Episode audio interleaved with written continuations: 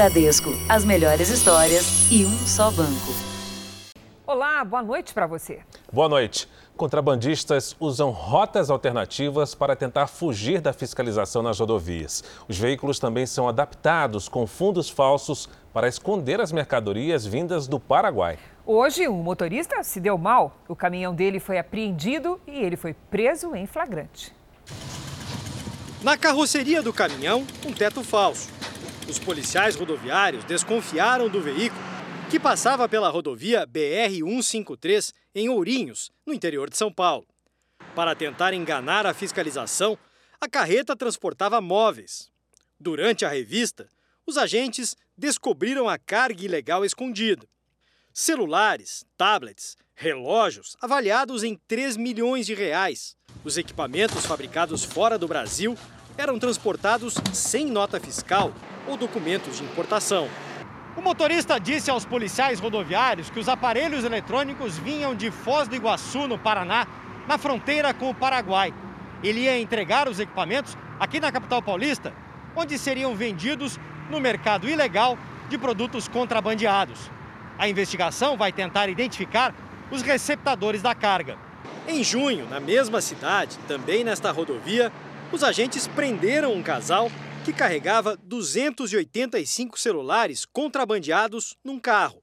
A rodovia BR-153, no trecho do noroeste paulista, é o principal escoadouro de mercadorias que vem do Paraguai com destino aos grandes centros do Brasil, em especial São Paulo, Rio de Janeiro, Goiânia. Hoje eu diria que se destacam três classes principais. A primeira é cigarro, o, a segunda são é, artigos de vestuário e também os eletrônicos, também são apreendidos pela Receita Federal. Veja agora outros destaques do dia. Policial de São Paulo é o quarto suspeito de matar contraventor do Rio de Janeiro. Pesquisa aponta que jovens sofrem mais com o desemprego. Vítima do temporal relata como sobreviveu à enxurrada. Herança de Maradona deve ser disputada por 11 pessoas.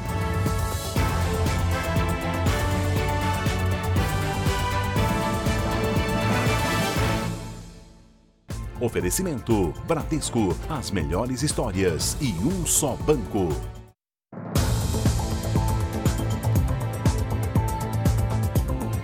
Um policial militar de São Paulo é o quarto suspeito de participar do assassinato do contraventor Fernando Inácio, genro de Castor de Andrade, no Rio de Janeiro. O mandante do assassinato do contraventor Fernando Inácio contratou somente profissionais três policiais militares e um matador de aluguel, que usaram armas de grosso calibre e camuflagem para executar o serviço. O último a ser identificado é Otto Samuel Donofre, policial militar de São Paulo. Otto é irmão de outro suspeito, Pedro Emanuel Donofre, ex-PM expulso da corporação aqui do Rio de Janeiro. O terceiro foragido é Rodrigo das Neves, PM desse batalhão no centro do Rio. As armas do crime foram encontradas na casa da namorada dele. Igor Rodrigues Santos da Cruz, conhecido como Farofa, é o único que não trabalhou como agente de segurança. Segundo a polícia, ele é um matador de aluguel e teria envolvimento com um grupo de milicianos. Todos estão com a prisão decretada e entraram na lista de procurados da polícia. O PM Rodrigo das Neves chegou a trabalhar no primeiro turno das eleições cinco dias depois do crime. Desde então, não apareceu mais e está prestes a responder por crime de deserção, segundo o Código Penal Militar. Já o policial militar de São Paulo é considerado um desertor pela corporação. O Jornal da Record apurou que Otto Donofre tem um histórico de indisciplina. Nos últimos meses, apresentou três atestados para se afastar do trabalho, alegando estar com Covid-19. O último deles, assinado por um médico aqui do Rio de Janeiro. As datas da licença coincidem com o dia do crime. Otto é PM há cinco anos. Na primeira tentativa, em 2013, ele foi reprovado nos exames psicológicos. A ausência no trabalho desta vez preocupou o batalhão onde ele trabalha, na Lapa. Policiais foram até o apartamento dele e encontraram uma mochila com a farda, coturno e a arma do PM. Os investigadores suspeitam que Otto fugiu do país. Uma carga ilegal com 70 mil toneladas de manganês foi apreendida no Pará. O material tinha como destino a China. Duas pessoas foram presas. Foram 700 quilômetros de Belém até o garimpo ilegal, em Curionópolis, no sudeste do estado, e dois anos de investigação. De acordo com a Agência Nacional de Mineração e a polícia, a empresa estava com os títulos que permitem o garimpo vencidos há mais de três anos. A extração de manganês era feita em grandes quantidades e em diversas áreas, inclusive fora do local permitido antes do vencimento das autorizações. Pelo menos 70 mil toneladas de minério foram apreendidas, além de 30 veículos. Duas pessoas foram presas em flagrante. O manganês é usado na indústria na mistura com o aço para evitar a ferrugem. Ele também é utilizado na fabricação de pilhas. As maiores jazidas do minério estão na África do Sul, Brasil, Ucrânia, Austrália, Índia, China e Gabão. No Brasil, as principais áreas de extração estão em Minas Gerais, Mato Grosso do Sul e aqui no Pará. Só este ano foram apreendidas 300 mil toneladas de manganês no Pará, com um valor em torno de 300 milhões de reais. 40 pessoas foram presas. Ela ocorre nos leitos de rios, ela ocorre na forma de túneis que são cavados, poços, e a terceira que é através da dragagem do fundo de rios. Todas essas formas elas representam impactos bastante expressivos na, no meio ambiente.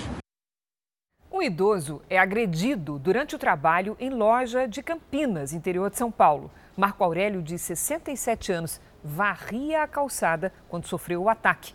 Câmeras de segurança flagraram a violência. O idoso está varrendo a calçada quando leva o primeiro soco e cai no chão. O ataque ainda continua. Eu pegou aqui na boca e, conforme eu caí, ele já veio chutando. Aí na hora deles veio chutando, já fui levantando.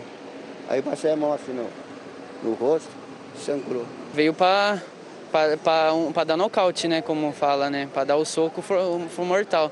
Graças a Deus ele não bateu a cabeça, né, porque se bate a cabeça podia dar bastante sequela. Marco Aurélio, de 67 anos, foi espancado depois de cumprimentar uma mulher que sempre passava em frente à banca, no centro de Campinas. Segundo dados do Disque 100 do Ministério da Mulher, Família e Direitos Humanos, mais de 25 mil denúncias de agressão a idosos foram registradas entre os meses de março e junho desse ano, um aumento de 59% em relação ao mesmo período de 2019. O estado de São Paulo representa 23% de todo o país, com 5.934 casos. Testemunhas afirmam que depois de agredir o idoso, o homem fez mais ameaças. Depois que eu fui lá tentar ajudar a separar na briga ida e da volta, porque depois ele voltou ameaçando eu e meu irmão menor de 16 anos. As pessoas idosas são a segunda parcela da população mais vulnerável à violência, atrás apenas das crianças e adolescentes. As denúncias de violações contra esse grupo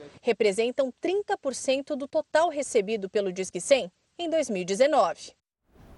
E o Carnaval da Bahia, que arrasta milhões de pessoas pelas ruas de Salvador, está cancelado por causa da pandemia. O prefeito determinou que festas populares só depois da imunização por uma vacina.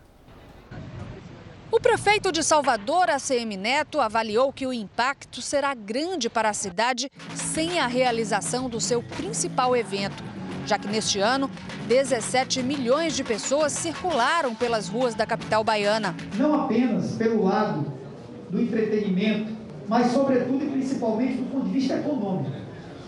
A quantidade de empregos que ele gera, toda uma cadeia produtiva que existe por causa dele. Além do carnaval, todas as festas populares que acontecem ao longo do verão também estão suspensas. De acordo com as autoridades de saúde, a taxa de contaminação na cidade está controlada. Mas a prefeitura anunciou que vai retomar a testagem da população, a distribuição de máscaras e a higienização de ruas. O sinal verde só será ativado quando houver uma vacina que permita a imunização de todos. Hoje chamou a atenção a fila de motoboys que se formou no Laboratório Central de Saúde Pública do Estado, que faz os testes de Covid. Dentro das caixas térmicas estavam exames coletados em diversos laboratórios da cidade. Nós tivemos um aumento no número de solicitações, né, de chegada de amostra para a gente, e, é, das últimas duas semanas para cá. Neste laboratório particular, a procura pelos testes também cresceu. Agora, novembro, já aumentou mais de 80%. Segundo a Associação Brasileira de Medicina Diagnóstica, na primeira quinzena de novembro, o volume de exames cresceu 30% no país em relação à última quinzena de outubro. Houve também aumento de 25% dos exames positivos. Por isso, os especialistas afirmam que o momento é de redobrar os cuidados. Temos aqui também o risco com a proximidade das festas, das comemorações de finais de ano. Achar que está no ambiente seguro, esquecendo de adotar as regras né, básicas para isso, do distanciamento, do uso da máscara, da higienização das mãos. Vamos aos números de hoje da pandemia no Brasil. Segundo o Ministério da Saúde, o país tem mais de 6 milhões 238 mil casos da Covid-19. São quase 172 mil mortos. Foram 511 registros de mortes nas últimas 24 horas. Também entre ontem e hoje, mais de 7 mil pessoas se recuperaram. No total, já são mais de 5 milhões 536 mil recuperados e 529 mil seguem em acompanhamento. Nos Estados Unidos, o presidente Trump afirmou que a vacina contra o coronavírus começará a ser distribuída nos próximos 15 dias. Durante a primeira entrevista coletiva desde o resultado da eleição, Trump afirmou que as vacinas começarão a ser entregues na semana que vem. Idosos, médicos e enfermeiras serão os primeiros a serem vacinados. A FDA, a Agência de Saúde Americana, deve avaliar o pedido de uso emergencial da vacina produzida pela Pfizer em parceria com a BioNTech no dia 10 de dezembro. A vacinação para a população só vai começar após a aprovação do órgão regulador. O presidente argentino Alberto Fernandes disse que a polícia usou força desproporcional durante o velório de Maradona. O cemitério onde o ex-camisa 10 foi enterrado está sob proteção policial e só familiares e amigos estão autorizados a entrar. A Argentina acordou ainda de luto e com uma certa ressaca depois da despedida caótica a Diego Maradona. A Praça de Maio, que ficou pequena ontem para tanto adeus, esta manhã já estava limpa, com um Maradona gigante em frente ao monumento ao general San Martín, cujo cavalo ganhou o 10 da camisa do craque. Miguel veio hoje fazer uma homenagem. Ele nunca será esquecido, diz entre lágrimas. É eterno. Marco também chora. De outro planeta, outro mundo. E o planeta inteiro prestou reverências ao ídolo argentino. Após ter o jogo adiado contra o Internacional de Porto Alegre, o Boca Juniors voltou a treinar. Não sem antes fazer um minuto de silêncio. Assim como fizeram os jogadores do Barcelona, ex-clube do Camisa 10. Messi, que tinha uma relação próxima com Maradona, era um dos mais abalados. Na Argentina, após a confusão no velório, o governo federal e o de Buenos Aires trocaram farpas sobre quem teve a culpa pela atuação da polícia. O presidente Alberto Fernandes a chamou de desmedida. Hoje, policiais já estavam a postos em torno do cemitério onde Maradona foi enterrado. A segurança ficará reforçada por uma semana. Muitos se perguntam se um dia poderão visitar a sepultura do herói argentino. Maradona foi enterrado no jazigo da família, junto ao pai e à mãe, nesse cemitério que é particular e que fica a uma hora do centro de Buenos Aires. A direção diz que estuda abrir o cemitério para visitação pública com guias, hora marcada e número limitado de pessoas, no que pode se tornar o novo ponto turístico da Argentina. E agora a família de Maradona começa uma batalha na justiça pela herança deixada pelo ex-jogador. O craque argentino teve um ganho estimado em quase 3 bilhões de reais ao longo da vida. Vamos ao vivo até Buenos Aires com a Catarina Hong. Catarina, boa noite. Quantas pessoas disputam esse dinheiro? Oi, Fara, Cris, boa noite a todos. Agora começa um outro capítulo da história de Diego Maradona. Ele tem cinco herdeiros, três aqui na Argentina, dois na Itália, de quatro mulheres. Mas outros seis ainda brigam na justiça para serem reconhecidos. Quatro deles em Cuba. Segundo o Clarim, que é o principal jornal argentino, a vontade do Maradona era doar tudo que tinha para instituições de caridade. Mas isso a lei da Argentina não permite. Fara, Cris. Obrigado, Catarina. Veja daqui a pouco as pesquisas eleitorais em cinco capitais brasileiras, inclusive Rio e São Paulo. E também, em tempos de pandemia, o comércio se reinventa para aumentar as vendas na Black Friday.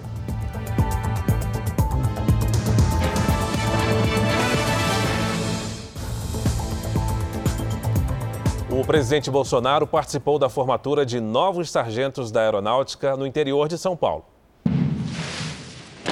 Este foi um dos momentos mais esperados para os 406 homens e mulheres em uniforme de gala. A cerimônia de entrega das divisas de sargento. A partir de agora, eles estão aptos para todas as ações do Comando da Aeronáutica.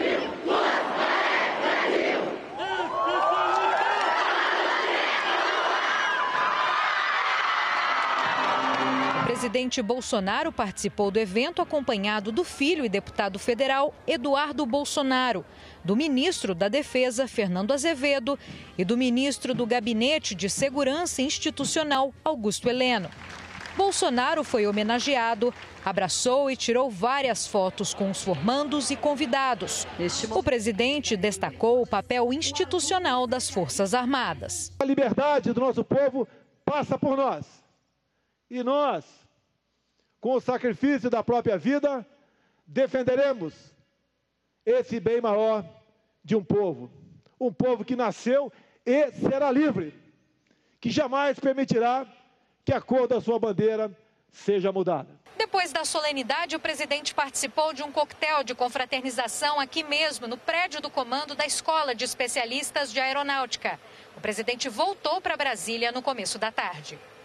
Vamos agora com a opinião do jornalista Augusto Nunes. Boa noite, Augusto. Boa noite, Cris. Boa noite, Fara.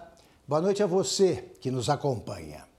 O artigo 57 da Constituição Brasileira regulamenta a escolha dos integrantes da mesa da Câmara dos Deputados e do Senado Federal. Um inciso estabelece que, aspas, é vedada a recondução para o mesmo cargo na eleição imediatamente subsequente. Fecha aspas. O deputado Rodrigo Maia e o senador Davi Alcolumbre, no momento, presidem as duas casas do Congresso. Não podem, portanto, candidatar-se à reeleição. Simples assim, certo? Seria em outros países, mas o Brasil, como ensinou Tom Jobim, não é para principiantes. Favoráveis à permanência no cargo dos dois colegas, alguns parlamentares pediram ao Supremo Tribunal Federal que permitisse o que é proibido. Primeiro, a maioria dos ministros achou uma boa ideia entregar a decisão ao próprio Congresso. A manobra perdeu força ao perceber-se que seria estranho um tribunal que delibera sobre tudo desistir de resolver uma possível dúvida que lhe compete desfazer. Como o trecho que trata do assunto é claríssimo, sete ministros encontraram outra solução nesta quinta-feira. Eles pretendem considerar ilegal o inciso que veta a reeleição de Maia e Alcolumbre. Ou seja, o Supremo vai declarar a Constituição inconstitucional. Veja a seguir: novas pesquisas mostram a intenção dos eleitores em cinco capitais brasileiras. E também o medo e a insegurança que vivem as mulheres nos pontos de ônibus do Brasil.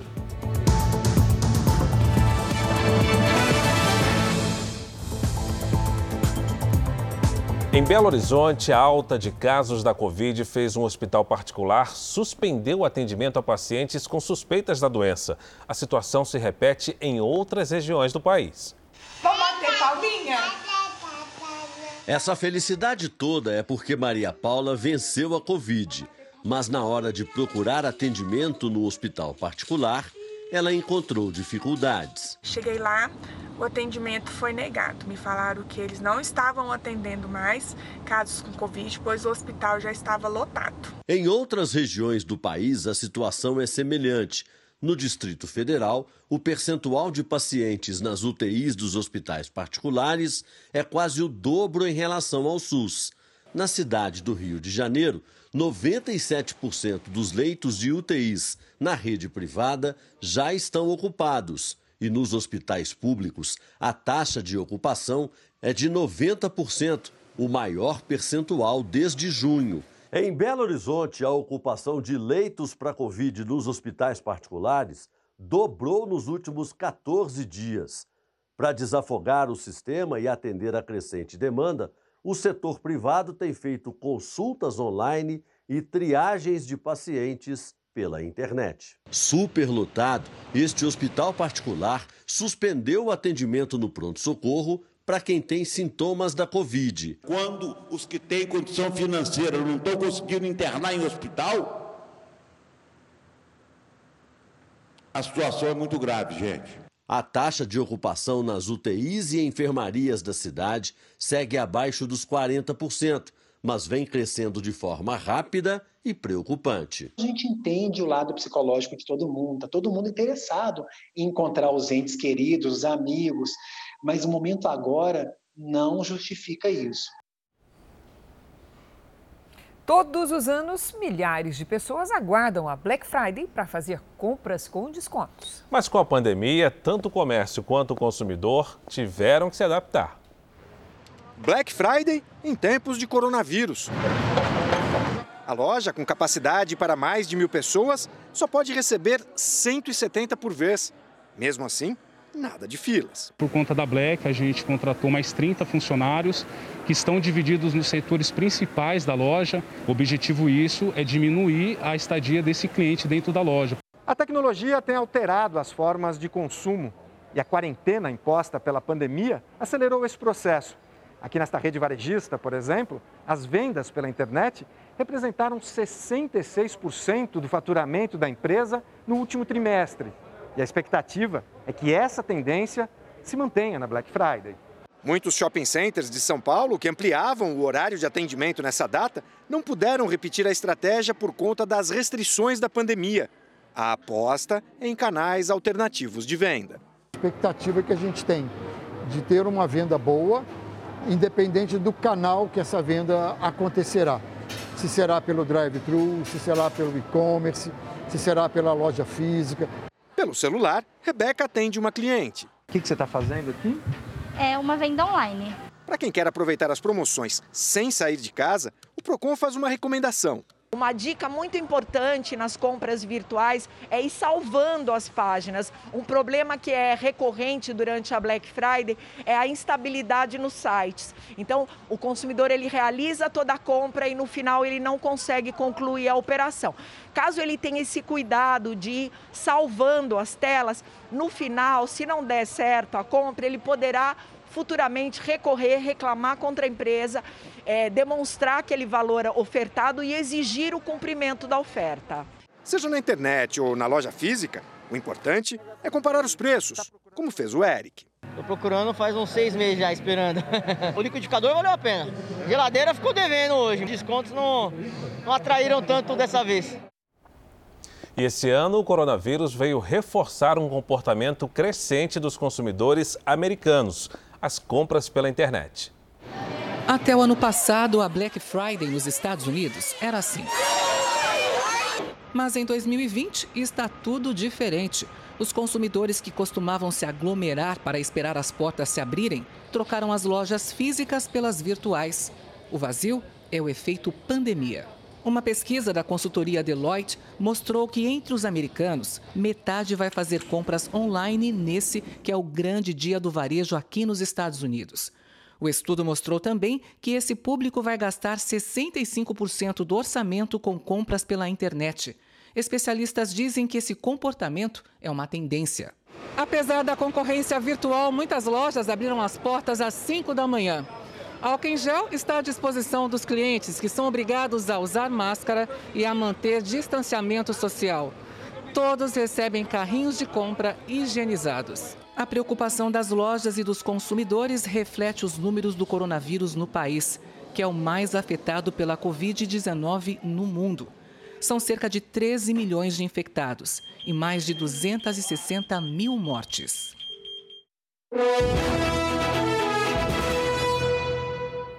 Há dois dias das eleições, o Instituto Real Time Big Data divulgou uma nova rodada de pesquisas eleitorais em cinco capitais brasileiras. Vamos começar com os números de Porto Alegre. Sebastião Melo, do MDB, tem 48% contra 42% de Manuela Dávila, do PCdoB. Brancos e nulos são 7%. 3% não souberam ou não responderam. Nos votos válidos, Sebastião Melo tem 53% e Manuela Dávila 47%. O Instituto Real Time Big Data ouviu 850 eleitores em Porto Alegre nos dias 25 e 26 de novembro. A margem de erro da pesquisa é de 3 pontos e o nível de confiança 95%. Vamos agora à intenção de voto dos eleitores de Goiânia. O ex-governador de Goiás, candidato pelo MDB, tem 52% das intenções de voto. Vanderlan Cardoso, do PSD, aparece com 31%. Brancos e nulos são 10%. Não souberam ou não responderam, 7%.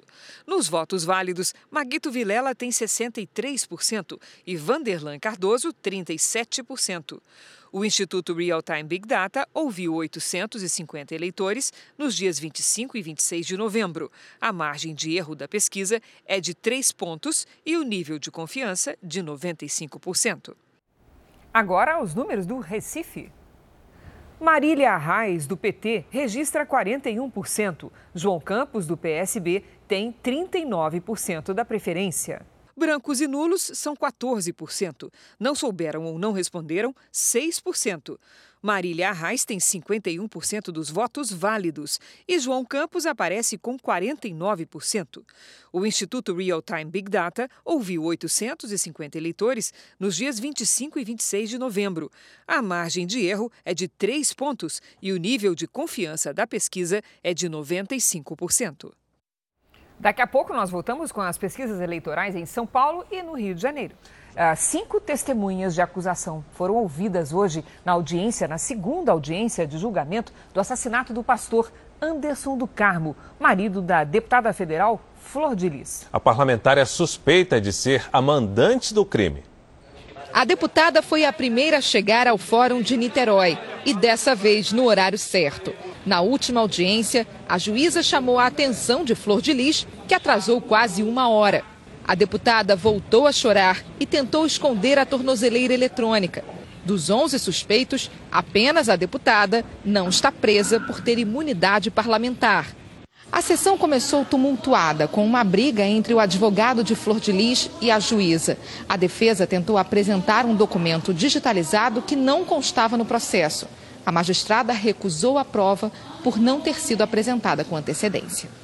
Um dos filhos adotivos, o ex-vereador Misael, pediu para falar sem a presença dos réus. Ele reafirmou a acusação de que a mãe é a mandante do crime. Flor de Lis nega. Misael também revelou que o celular do pastor Anderson do Carmo foi jogado da ponte Rio-Niterói. O aparelho nunca foi encontrado. A verdade dos fatos está sendo expressa e, no momento processual adequado, todas as pessoas envolvidas serão responsabilizadas. Uma atendente segue internada em estado grave depois que o ex-namorado tentou matá-la em Belo Horizonte. A tentativa de feminicídio foi registrada por câmeras de segurança. Ana Clara, de 30 anos, é atendente em uma clínica de fisioterapia. Era um dia normal de trabalho, até que o ex-namorado, Robson Vicente Morato, de 34 anos, chega ao local. Ele está com uma arma na mão, segue até a recepção e atira na mulher. Em seguida, as imagens mostram Robson indo para um canto da recepção, onde ele se mata. Os pacientes correm, a vítima foi socorrida por policiais e levada para um hospital de Belo Horizonte. Segundo os médicos, se poucos minutos que após o socorro se demorasse um, um pouco mais, ela não ia resistir e entraria em óbito. Segundo testemunhas, minutos antes do crime, Robson teria telefonado para conferir se Ana Clara estava mesmo na clínica. Ele usava uma tornozeleira eletrônica desde que a atendente o denunciou por agressão. Ela carregava um dispositivo conhecido como o botão de pânico, que deveria acionar um alarme na central de polícia caso ele se aproximasse. A polícia investiga se Robson conseguiu interferir e desligar a tornozeleira ou se o botão do pânico não funcionou e por qual motivo. Ana Clara continua internada em estado grave. Um caso de feminicídio chocou a cidade de Valença, no sul do estado do Rio. Uma dentista foi assassinada pelo namorado, um policial militar, no estacionamento da universidade, onde ela fazia pós-graduação. Portanto, vamos conversar com Pedro Paulo Filho, que tem todas as informações. Boa noite, Pedro Paulo. Oi, Cris, boa noite para você, boa noite a todos. Olha, segundo testemunhas, os dois discutiram ainda dentro do carro. E quando os seguranças chegaram, o homem fez a ex-companheira refém e passou a ameaçá-la com uma arma. Agentes do Batalhão de Operações Especiais foram chamados para negociar a rendição do policial. Mas ele acabou atirando na estudante de 31 anos. Maiara Pereira Fernandes morreu no hospital. O policial está preso e vai responder a inquéritos civil e militar. Cris, Fara. Obrigada, Pedro Paulo. O Jornal da Record flagrou a venda ilegal de um remédio abortivo no centro de Porto Alegre. A Agência Nacional de Vigilância Sanitária não autoriza a comercialização deste medicamento, que só pode ser receitado em casos específicos nos hospitais. Mano, mas é caro, mano. Quanto tá? 150 cada um. 150 ah? cada um? Cada um. O homem, flagrado pelo nosso produtor, está vendendo um remédio abortivo proibido pela Anvisa. Não é a polícia? Não, não. Uma ali embaixo ali que daí vão sair no meio que daí eu vou te dar, eu vou perguntar para ti. O vendedor ainda pergunta quantos meses a mulher está de gestação e sugere a quantidade de comprimidos para garantir o aborto. Quantos meses? Três, três a quatro semanas. Três semanas eu não vou nem te atolar, meu.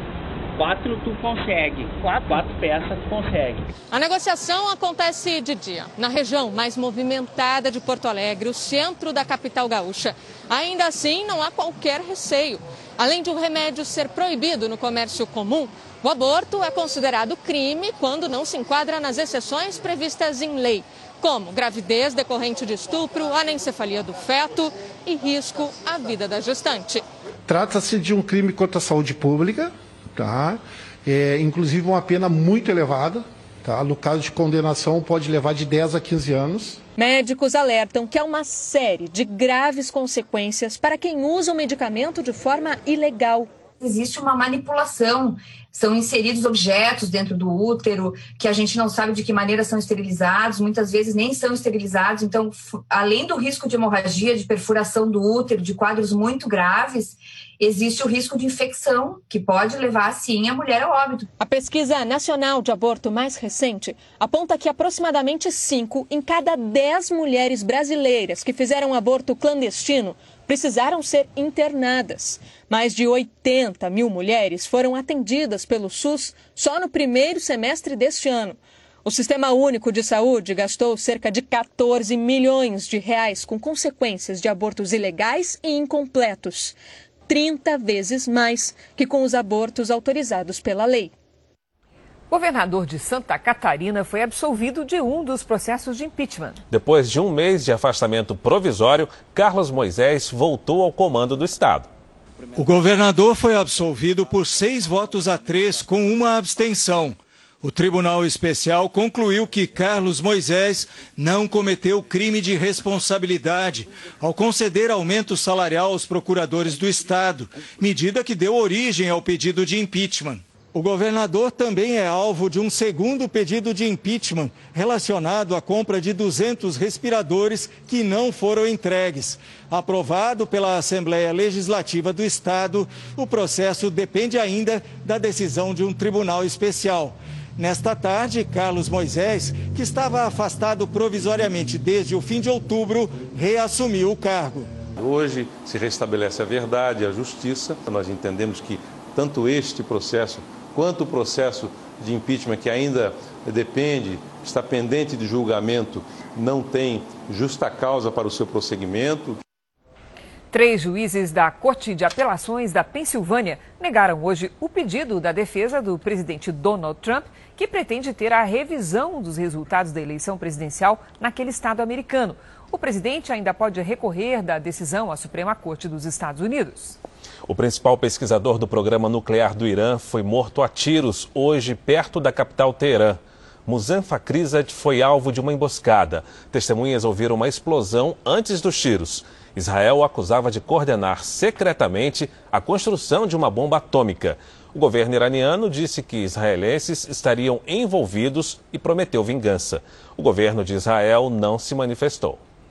Uma farmacêutica indiana assinou um acordo com a Rússia para produzir mais de 100 milhões de doses da vacina contra o coronavírus Sputnik V. A produção deve começar no início do ano que vem. Segundo o governo russo, essa parceria vai aumentar consideravelmente a capacidade de produção da vacina e fornecer à população indiana uma solução eficaz para combater a doença. Além da Índia, as doses da Sputnik V também serão produzidas no Brasil, China e Coreia do Norte. Nas Filipinas, dois amigos inseparáveis rodam o país de moto. Gilbert e Bug, um cachorro vira-lata, chamam atenção por onde passam. Eles estão juntos há 11 anos e desde os quatro meses de vida, o cachorro já se equilibra na moto. O dono diz que Bug ficou agitado quando ouviu o barulho da moto pela primeira vez. Companheiraço, hein? Muito. Cientistas desenvolveram um exame de sangue que poderia identificar mais de 50 tipos de câncer. O exame foi projetado por uma companhia de saúde dos Estados Unidos, mas está sendo testado na Inglaterra. Mais de 160 mil pessoas vão participar da pesquisa. Segundo os cientistas, o exame seria capaz de identificar diferentes tipos de câncer em estágio precoce. O primeiro prédio do mundo feito inteiramente com uma impressora 3D está sendo construído na região da Bavária, na Alemanha. A máquina opera sozinha, aplicando cimento e calculando todas as medidas da construção. O piso térreo foi impresso em apenas um dia. Os especialistas esperam erguer o prédio de três andares rapidamente. Oito de cada dez mulheres sofrem algum tipo de assédio quando estão nas ruas a caminho do trabalho. A violência, na maioria das vezes, acontece nos pontos de ônibus. Passageira frequente do transporte coletivo de São Paulo, Selma, já passou por situações difíceis e constrangedoras no ônibus. A gente percebe muitas vezes né, a diferença que é de esbarrão sem querer para uma coisa a mais, sabe? Quando cara tá abusando. Importunação sexual, assédio. A violência faz parte do cotidiano das mulheres que andam de ônibus. Essa sensação constante de medo não é restrita a poucas mulheres, não. Quando o assunto é transporte coletivo dentro de ônibus, histórias de vulnerabilidade se espalham por todo o país. Nós vamos mostrar para você agora uma pesquisa que foi a fundo nisso. As mulheres já saem de casa preocupadas com o que podem encontrar pela frente. O levantamento ouviu mulheres em 25 estados e no Distrito Federal. Para 77,8%, a insegurança já começa no ponto de ônibus. 68% afirmam que sentem medo durante o trajeto até o ponto. 62% revelam que há mais perigo quando os ônibus estão vazios. De madrugada, enfim, quando elas estão indo para o trabalho, muitas vezes ou retorno do trabalho, né, em que elas descem do ponto de ônibus e vão para casa num trajeto que também é escuro, que também não tem ninguém, quando os comércios estão fechados, é, os últimos ônibus que saem, né, é, esse é um momento de muito medo e que elas não têm a quem recorrer. Então, sair correndo, pegar o ônibus errado é muito mencionado. Dos 10 anos trabalhando em coletivo, seis são no volante. Aparecida conta que, por segurança, as mulheres, ao embarcarem, costumam ficar mais tempo na parte da frente do ônibus, entre o motorista e o cobrador. Mas não é só isso. Já embarquei passageira que, que chegou a falar para mim que, graças a Deus que você chegou agora. Não é meu ônibus, mas vou embarcar nesse porque tem gente suspeita no ponto. Tem dois rapazes suspeitos no ponto. E isso aconteceu ontem mesmo. Existe uma lei que é nova, que foi aprovada em 2018, que é a Lei de Importunação Sexual e que trata especificamente desse crime, né, que a gente conhece como assédio sexual na rua. Tem uma lei e, e os agentes públicos precisam estar melhores preparados, mas de fato todo mundo é parte da, do problema e da solução. Mais de 14 milhões de brasileiros estão desempregados. A taxa de mais de 14% é a maior desde 2012. Esses números, agravados pela pandemia, foram divulgados hoje pelo IBGE e correspondem ao terceiro trimestre deste ano. E os jovens são os mais afetados pela desocupação. Aponte a câmera do seu celular para o nosso QR Code e veja quatro dicas para você, jovem, conseguir uma oportunidade no mercado de trabalho. 2020 parecia ser o ano dos sonhos para Letícia. O primeiro emprego em janeiro, vestibular em julho e viagens previstas para o fim do ano. Mas o vírus inesperado mudou todos os planos dessa jovem de 18 anos. Saiu assim de um jeito que eu não planejava. Inclusive, eu estava trabalhando para ajudar os meus pais a pagar minha futura faculdade. Então, tinha todo um propósito por trás. E aí, com, a, com tudo que acabou acontecendo, acaba desanimando, você fica meio para baixo, né? No mês passado, quando o mundo ensaiou uma volta ao normal, Letícia tentou retomar os projetos e foi atrás de emprego, mas viu as portas fechadas. Tem muita gente que, fala, que não me responde, mas também tem gente que fala que eu tenho um currículo muito bom, que eu tenho um bom perfil, mas acaba não dando uma resposta porque dizem que não é o momento. O desemprego atingiu a população de maneira geral na pandemia, mas para os jovens como a Letícia, o pesadelo foi bem pior. Na faixa etária entre 18 e 24 anos, a taxa de desemprego passou dos 31%, a maior entre todas as faixas etárias. Isso se deve principalmente ao fato que no Brasil, infelizmente, a qualidade de educação deixa muito a desejar. Então o jovem chega menos preparado no mercado de trabalho. Então as empresas optam por trabalhadores mais experientes que já passaram por treinamento dentro das empresas e elas precisam investir menos nesses casos. Letícia agora tenta controlar a ansiedade enquanto espera por uma nova chance no mercado de trabalho. São processos, né, que a gente vai levando, que a gente tem que se manter firme e manter a esperança, porque sempre existe uma luzinha no final do túnel. Vamos a mais uma rodada de pesquisa do Instituto Real Time Big Data, contratadas pela Record TV, dessa vez números de São Paulo. Bruno Covas, do PSDB, aparece com 49% das intenções de voto. Guilherme Boulos, do PSOL, tem 41%. Brancos e nulos somaram 7%. 3% não souberam ou não responderam. Em votos válidos, quando se exclui brancos e nulos, Covas tem 54% contra 46% de bolos. O Instituto Real Time Big Data ouviu mil eleitores na cidade de São Paulo nos dias 25 e 26 de novembro. A margem de erro da pesquisa é de 3 pontos e o nível de confiança de 95%. Vamos à situação no Rio de Janeiro. O candidato pelo DEM, Eduardo Paes, tem 51% da preferência do eleitorado. Marcelo Crivella, do Republicanos, tem 27%. 13% disseram que vão votar em branco ou nulo. 9% não souberam ou não responderam. Em votos válidos, Eduardo Paes aparece com 65% e Marcelo Crivella com 35%. O Instituto Real Time Big Data ouviu mil eleitores nos dias 25 e 26 de novembro. A margem de erro é de 3 pontos e o nível de confiança da pesquisa de 95%. Veja agora os destaques do próximo Domingo Espetacular. Roberto Cabrini estreia no Domingo Espetacular com uma entrevista exclusiva. Ele ficou frente a frente com Luiz Felipe Manweiler. Não, Tatiane. O homem acusado de matar a mulher, Tatiane Spitzner. Você vai ver imagens inéditas da noite em que a advogada caiu da sacada. Suicídio ou assassinato? Cabrini conversou com os personagens dessa história e foi o primeiro repórter a entrar no apartamento onde tudo aconteceu. O adeus a Diego Maradona. Da Argentina, a repercussão da morte de uma das maiores lendas do futebol mundial. Aqui no Brasil, as histórias que envolvem o polêmico jogador que sempre dividiu opiniões. A gente atravessou a porteira da nova fazenda de Mato Grosso e Matias. Hoje descobri que você não é nada. Por onde anda a dupla que se reinventou depois de 45 anos de carreira? E tem também a cobertura completa do segundo turno das eleições municipais em todo o país. É no Domingo Espetacular. Logo depois da Hora do Faro. Até lá. E veja a seguir, você vai ver o depoimento de quem sobreviveu à enxurrada no interior de São Paulo. E também a Advocacia Geral da União quer que família devolva 6 milhões de reais gastos na compra de um medicamento especial.